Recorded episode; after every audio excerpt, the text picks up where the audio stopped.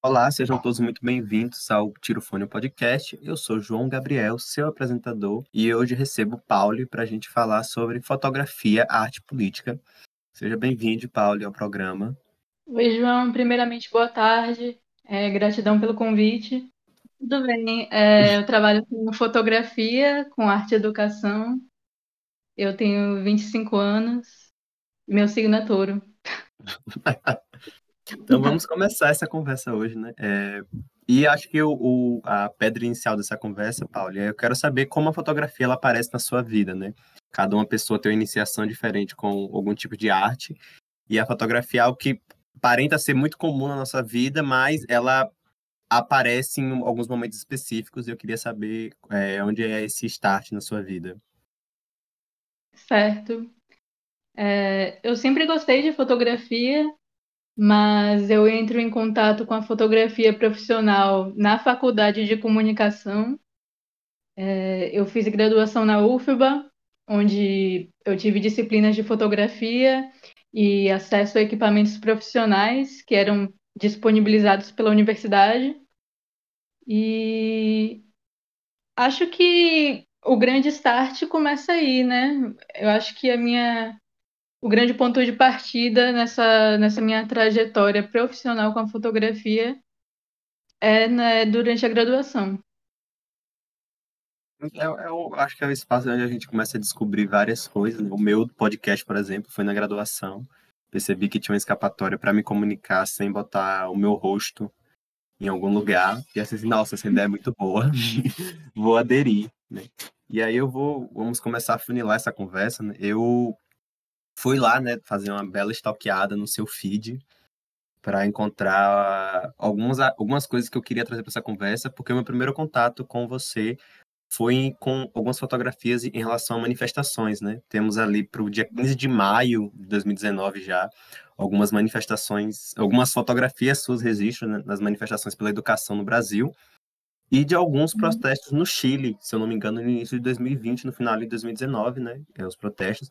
E eu queria saber de uhum. você onde nasce agora exatamente esse, essa fotografia voltada para isso, registrar esse tipo de acontecimento, que não é algo simples, não é algo fácil, né? Então, onde nasce essa, essa vontade aí? Sim, não é, não é fácil. É, na verdade, eu fotografo protestos e outros eventos muito antes de 2019. É, mas 2019 é uma espécie de marco na minha trajetória na fotografia, porque é quando eu começo a compartilhar as imagens que eu faço na internet, é quando eu crio um portfólio, e também é quando eu começo a estudar arte dentro da academia de uma maneira mais direcionada. Mas, enfim, entre 2015 e 2019, é, existe um extenso arquivo de fotografias que eu fiz e não estão na internet, não só de protesto, mas também de outros temas. E acho que, particularmente, a fotografia de protesto não foi necessariamente uma escolha, mas aconteceu em decorrência de uma sequência de acontecimentos muito intensos no Brasil e no mundo também, né?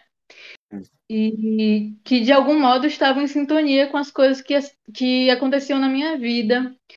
E quando eu estava no ensino médio, por exemplo, aconteceram os protestos da Primavera Árabe. E eu fiz o terceiro ano do ensino médio em 2013. E em junho de 2013 aconteceram os protestos no Brasil, com influência dos protestos da Primavera Árabe, principalmente no quesito do uso das redes sociais e das novas tecnologias. E esse momento específico para mim foi muito importante para entender a imagem e, e precisamente a imagem fotográfica como um meio de comunicação política, né? E eu me lembro bem que nesse período específico muitas fotografias se tornaram icônicas e emocionaram muito as pessoas, acho que principalmente a juventude. E esse mo momento foi tão simbólico em um sentido comunicacional que a partir dele algumas iniciativas como a mídia ninja, por exemplo, ganharam muita força e outras iniciativas como o MBL, o Vem Pra Rua, começaram a surgir e são iniciativas que eu acho que têm a imagem como elemento central e que não existiriam e muito menos funcionariam sem a imagem, né? Então, eu termino o ensino médio em 2013 e já entro na faculdade de comunicação em 2014 com essa consciência sobre o poder que uma imagem pode ter, né? E em 2014 existia insatisfação em relação ao governo da Dilma, tanto por parte da direita quanto por parte da esquerda. E essa insatisfação resultou em alguns protestos.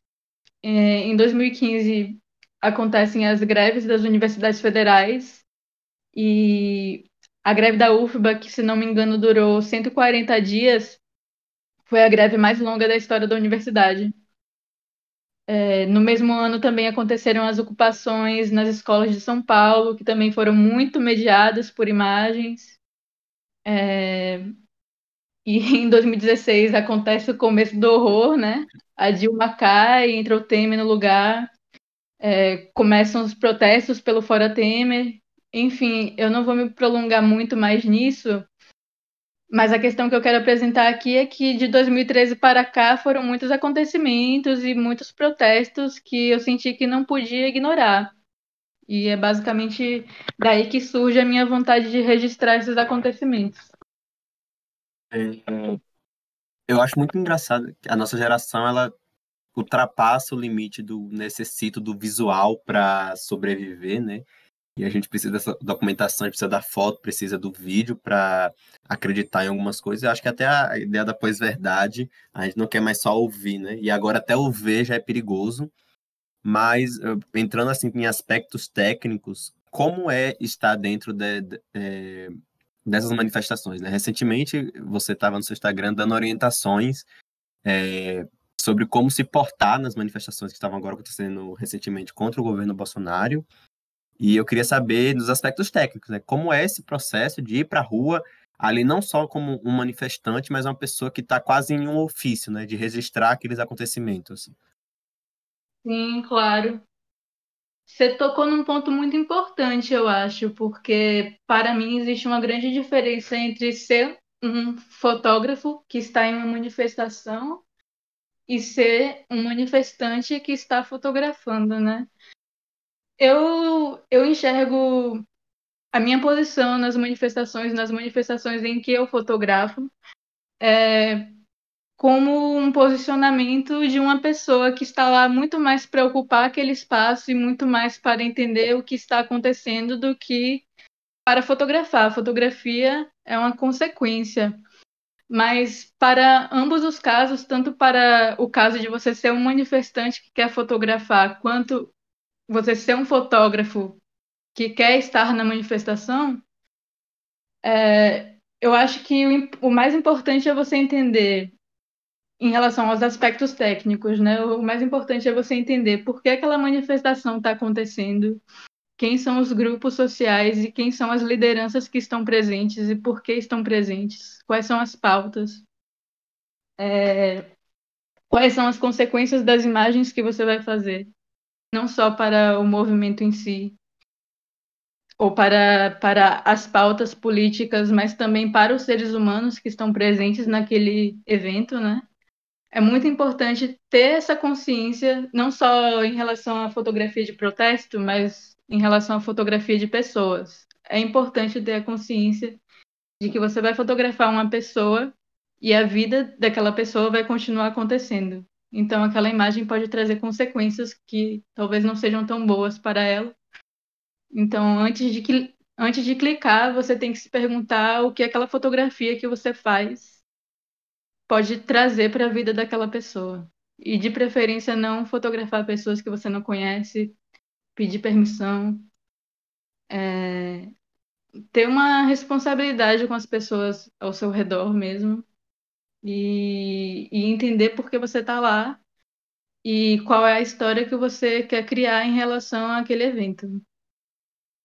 Eu acho que é, é bem importante essa parte, principalmente de lembrar que são indivíduos terceiros, né? Não só um material estético que a gente está produzindo, fotográfico, mas eu já vou encaixar né, com a minha próxima pergunta, que é isso. Existe um, eu vou botar a palavra estética né, na, na formatação das suas fotografias.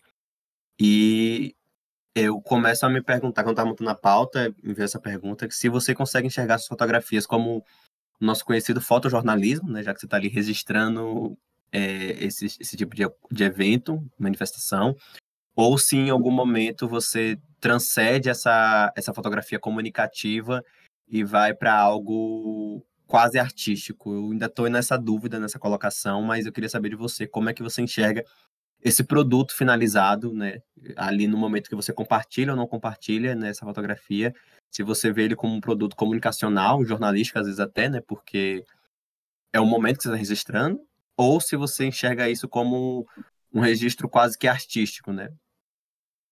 Sim, sim. Eu acho que essa classificação das imagens tem muito mais relação com as intenções e as consequências do que com as imagens em si, sabe? Uma mesma fotografia pode assumir várias funções, né? Eu, particularmente, classificaria minha fotografia de protesto como fotografia documental ou fotografia de rua, porque eu fotografo com a intenção de documentar os eventos históricos que acontecem no espaço público. Então, eu classificaria assim. Eu acho que a grande diferença que eu pessoalmente sinto que existe entre fotojornalismo e fotografia documental é a durabilidade. É, eu acho que no fotojornalismo a linguagem muito imediatista, muito imediata, porque a intenção ali é você colocar a imagem na capa do jornal do dia, é, você subir imediatamente no seu Instagram. E já a fotografia documental, eu acho que ela sai de um contexto muito específico e ela pode ser utilizada em outros contextos, né? Ela ganha força em outros contextos e, e tem uma durabilidade maior, eu acho. Eu tento fazer uma fotografia que daqui a 10 ou 20 anos ainda tem a mesma intensidade que teve quando eu fiz, né? Que uhum. muitas é aquele ditado de que o jornal do dia pode ser usado no dia seguinte para embrulhar peixe, sabe? É isso mesmo. Eu vou atrapalhar, é, interromper minhas perguntas, atrapalhar a ordem aqui, né? Porque você falou sobre durabilidade e a gente tá gravando esse podcast no dia 5 dos 10, né? É, quase 24 horas depois desse colapso que ocorreu nas redes sociais e na internet em geral. E já que você falou de durabilidade, ontem foi uma pauta é, muito colocada sobre a durabilidade do material que a gente arquiva nas redes, né? E no seu caso, por exemplo, é, você está ali como portfólio também nas redes sociais, com o seu material fotográfico, né? Como é que você uhum. enxerga uhum. essa nossa dependência ou codependência das redes como esse, é, esse arquivo de material?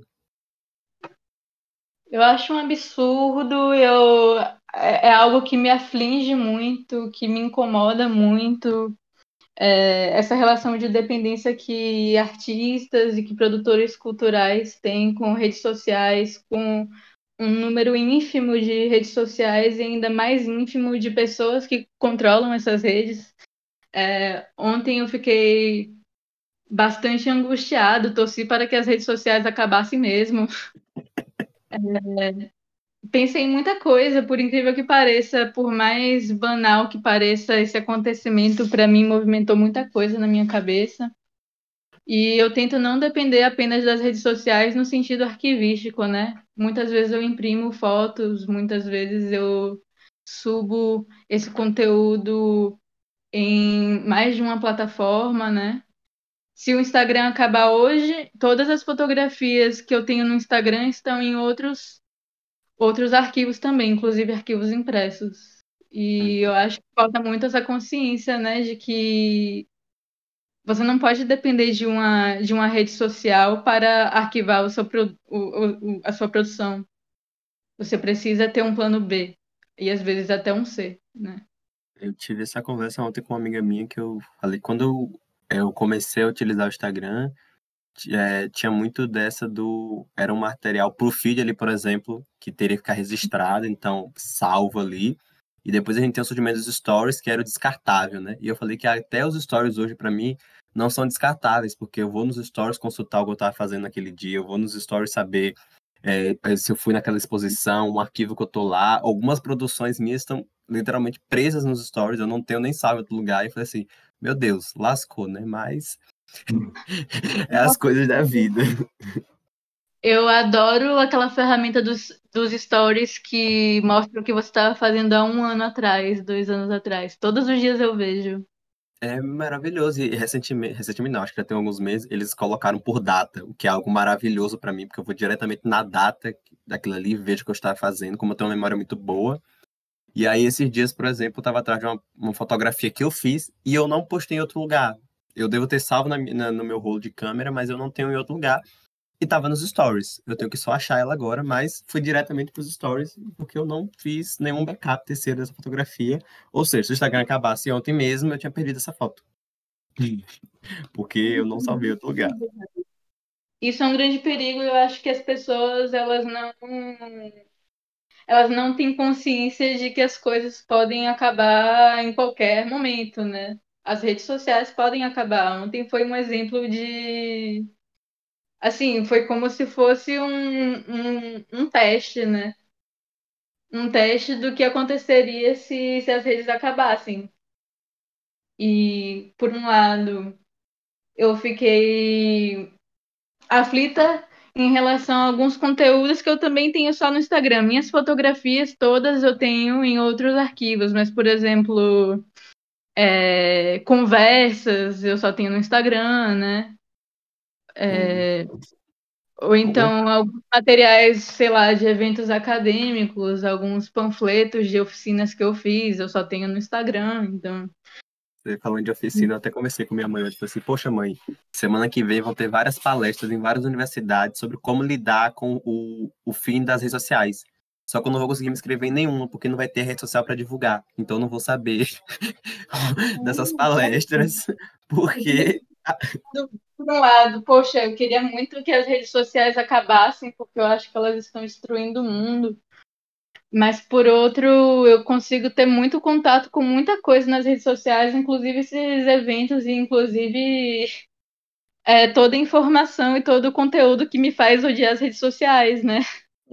E aí, essa conversa é um grande exemplo disso, né? Eu, se eu não me engano, meu primeiro contato com alguma foto sua foi algum registro do Feira Noise aqui, e depois eu caio nesse feed lá preto e branco com vários registros de manifestações, o que me deixou assim, falei, meu Deus, olha isso, tipo, então assim, aquele momento fã, eu já compartilhei para vários amigos, falei, gente, olha essa fotografia, tipo, olha isso aqui, vocês estão vendo isso aqui, sabe? E assim, eu sou uma pessoa apaixonada por preto e branco e de fato ali tem uma composição muito maior, uma edição, eu falo assim, gente, isso aqui é um trabalho muito bom. Olha isso aqui. Então, assim, sem a rede social, isso não teria acontecido, provavelmente, né? Porque não, não sei como esse material chegaria na minha presença, ou como eu faria essa, esse compartilhamento. Falar assim, não, gente, vamos ali numa galeria ver o trabalho ali. Vem cá, na sua mão aqui, vamos ali. E não, é algo que eu faço em três segundos, pego uma publicação e compartilho ali no, no Instagram. Falo assim, olha essa foto aqui, ó, que massa. Segue essa é, pessoa aqui. Isso é muito doido, parando para pensar Pô, toda vez que várias, várias oportunidades que, que me foram dadas foram graças à internet, né? O próprio Feranoise mesmo, é, que eu trabalhei em uma edição em 2017, é, Joilson, que é o cara que, que produz o evento, me convidou pela internet, porque ele tinha visto um trabalho meu na internet e me chamou para participar da equipe. E não sei, é, a internet me ajudou muito, as redes sociais me ajudaram muito, mas ao mesmo tempo eu acho que o mundo está colapsando por causa das redes sociais, né? É um grande dualismo. É. Mas assim, vamos prosseguindo. Papel, se é, se é mais benéfico ou maléfico tudo, tudo isso, é, fazer né? uma listazinha de pontos. aquelas listas de prós e contras que a gente faz quando vai analisar alguma coisa. Eu sou ótimo com isso. Mas falando em listas, a gente listas fazem parte de processos, né? Eu gosto, eu tô ótimo hoje. E eu queria perguntar sobre como é esse processo criativo para você, né? Que você não, você não só trabalha com esse registro de manifestações como eu trouxe aqui, é, você tem um outro olhar é, sobre a fotografia e você lecionou né, esse período no início do ano agora, eu pude participar de algumas dessas suas conversas sobre esse processo criativo da fotografia, né? E como tanto eu quero hoje perguntar como é esse processo para você e como você chega ao ponto de começar a compartilhar, né? Como vamos botar nessa, nessa posição de professor. Uhum. É... Então, meu processo criativo, ele é muito flexível, assim, eu acho. E principalmente agora na quarentena, ele mudou muito. Mas passos que eu sempre sigo quando, quando eu penso em um projeto, por exemplo, é procurar sempre referências, tanto referências visuais quanto referências em outras mídias. Pensar em um tema que eu quero tratar, ou um acontecimento que eu quero tratar. Pesquisar sobre esse tema, pesquisar é, referências tanto estéticas quanto referências, sei lá, conceituais, informacionais. É, eu escrevo muito, escrevo muito em blocos de notas no celular ou em cadernos, em papéis. Isso me ajuda muito a organizar as coisas. O é, que mais que eu costumo fazer? Hum, eu acho que muito do processo acontece no próprio processo. Às vezes, na maioria das vezes, o meu processo criativo não é muito planejado. E começar a estudar sobre acaso me ajudou muito a entender que não é um, um processo desorganizado, é só um processo diferente, né? Que não necessariamente eu preciso colocar tudo num esquema, tudo num plano para que esse plano aconteça e que ele funcione. Eu acho que para mim é, é o aspecto mais importante do processo criativo. Em relação à partilha desse processo e, e as oficinas e as aulas. É, a primeira vez que eu lecionei uma oficina de fotografia foi pouco depois que eu comecei a fotografar. Na graduação, eu fui bolsista de um programa de extensão chamado PET, e uma das atividades que eu coordenei nesse programa foi um ciclo de oficinas de fotografia para alunos da escola pública, né? E isso foi em 2016. E hoje em dia, arte e educação é a minha principal área de atuação profissional. Eu estou ministrando atividades formativas muito mais do que eu estou fotografando por conta do isolamento social. E, por um lado, na pandemia, eu perdi muitas possibilidades de atuação na fotografia, mas, por outro, muitas portas se abriram para mim na arte educação. Do ano passado para cá, eu já ministrei atividades em instituições não só da Bahia, mas também de outros estados, como o Distrito Federal, do Rio. E agora eu estou trabalhando em uma associação em São Paulo, morando no conforto do meu lar na Bahia, entendeu? Então, isso nunca seria possível fora desse contexto. Então, temos aí também prós e contras, né? Nessa, De nessa novo. situação. É. E eu acho que, é, para finalizar, né, como o tema principal desse programa hoje é fotografia, política e arte, né? Eu queria saber se você consegue enxergar um, um limiar entre essa arte puramente contemplativa ou se todo tipo de produção artística ela tem seu cunho político, né? A gente fala muito sobre separar o artista da obra. Tem como separar a obra da política nesse momento? Hum, eu acho essa pergunta muito difícil de responder, porque o significado de uma obra não é único e não depende só de um autor. Porque uma mesma obra pode, pode ser vista como política ou apolítica por pessoas diferentes, né? E, assim, eu acho que o que diferencia uma obra de outra é o nível de abstração, talvez. Toda obra de arte tem influência da política, mas eu acho que algumas são mais objetivas do que outras. De qualquer forma, eu acho que não é possível se separar a arte do artista. Para mim, toda arte é, tem uma relação de significação com quem a faz, né? Muito obrigado pela conversa. É, acho que a gente conseguiu o objetivo, né, de falar sobre o que eu imaginava que a gente conseguiria falar. Então, nesse momento, já que a gente está falando de rede social, é, onde você pode fazer a finalização mesmo, né? A palavra final. Deixar a rede social aí se você quiser. E é isso. Beleza. É, todas as minhas oficinas e minhas fotografias são divulgadas no meu perfil do Instagram, Corpo Expandido. É, inclusive, em breve vai ser lançada uma outra oficina. Fiquem atentos e atentas e atentes. É, e é isso. Obrigada pelo convite, obrigada pelo espaço. Gratidão mesmo, foi uma boa conversa. Escutem o podcast Tirofone. É isso, pessoal. É, muito obrigado pela escuta. Eu sou João Gabriel. O nosso perfil no Instagram está com arroba Tirofone Podcast. E até a próxima.